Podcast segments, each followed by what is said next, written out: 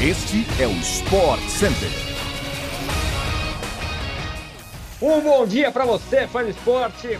Chegamos com mais uma edição do podcast Sport Center, que vai ao ar de segunda a sexta-feira, às seis da manhã, além de uma edição extra nas sextas-feiras à tarde. Eu sou o Edu Elias. Não se esqueça de seguir nosso programa no seu tocador preferido de podcasts. Sport Center, você sabe, também chega diariamente na TV, ao vivo pela ESPN, no Star Plus. Hoje são três edições, 11 da manhã, 8 da noite e à meia-noite e meia. Tô nessa.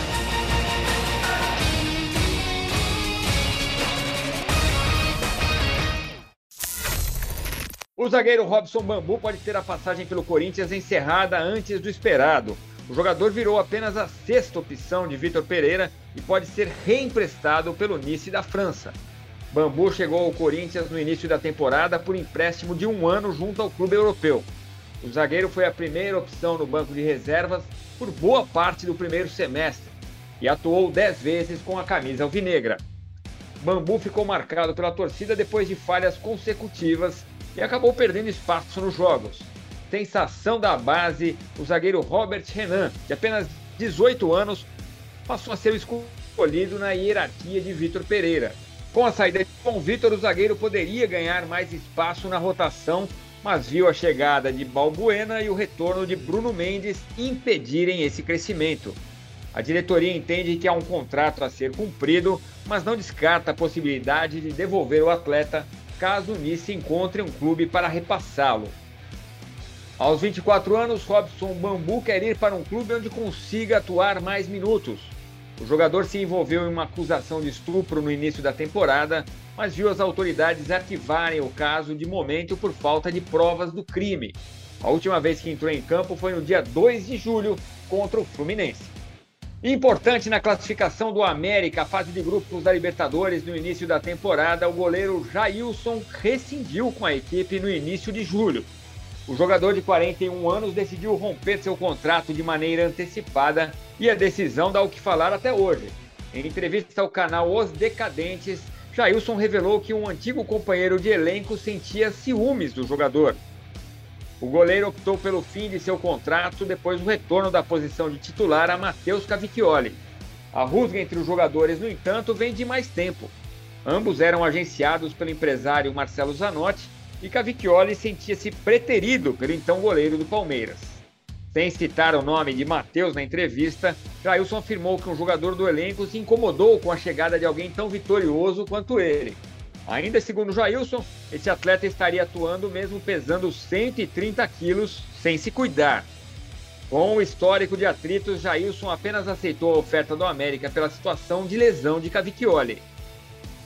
Apesar do histórico de atritos entre eles, Jailson aceitou a oferta do América apenas pela situação de lesão de Cavicchioli.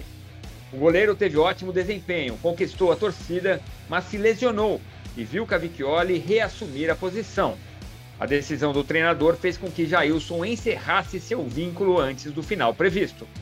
Depois de ficar em quinto lugar no campeonato inglês em 2021-2022, o Arsenal quer que a próxima temporada seja do reencontro com o título da Premier League, que não conquista desde 2004. Para isso, os Gunners trouxeram Gabriel Jesus, bem acostumado a levantar a taça. O atacante foi tetracampeão pelo Manchester City. Na véspera da estreia do Arsenal no campeonato inglês, o técnico Mikel Arteta falou sobre a expectativa que ele e os torcedores têm sobre o desempenho do atacante brasileiro em Londres. Sem poupar elogios, o técnico espanhol revelou que Gabriel Jesus desempenhará uma função diferente da que estava acostumado quando jogava em Manchester. Na opinião do Arteta, quando jogadores de alto nível chegam, as expectativas chegam junto. Segundo ele, o tempo de adaptação de Jesus é esperado e, junto com o clube, tem de se adaptar à mentalidade campeã para se manterem no topo da tabela. Chamado de fantástico pelo treinador, Jesus fez cinco amistosos de pré-temporada e apresentou seu cartão de visitas com marca impressionante de sete gols em pouco mais de 270 minutos. Precisou de apenas 39 minutos para marcar cada gol. O fã do futebol inglês pode enfim se deliciar com o retorno da Premier League. O fim de semana é recheado na tela da ESPN pelo Star Plus e começa com a atração de Fulham e Liverpool às 8 da manhã, neste sábado. O projeto do Red Bull Bragantino segue dando frutos aos investimentos em jogadores sub-23. Os nomes da vez visados no mercado são os de Natan e Léo Ortiz, a dupla de zagueiros. Aos 26, Ortiz é um dos atletas com mais tempo de casa no clube. O jogador tem moral com a torcida e a diretoria e foi convocado pelo técnico Tite para a seleção brasileira em mais de uma ocasião. O zagueiro disputa uma quarta vaga entre os zagueiros para a Copa do Mundo do Catar. Clubes como Fiorentina, West Ham e Porto foram alguns dos que sondaram o Massabruta por uma transferência. Nas últimas semanas, o futebol turco apareceu como interessado, mas as negociações com o Trabzonspor não evoluíram. A proposta de 6 milhões de euros foi considerada baixa. Já o Natan, que virou titular neste ano depois da saída do Fabrício Bruno, tem sido colocado como alvo da Roma. Na imprensa italiana, especula-se que a equipe de José Mourinho poderia oferecer de 8 a 10 milhões de euros por Natan.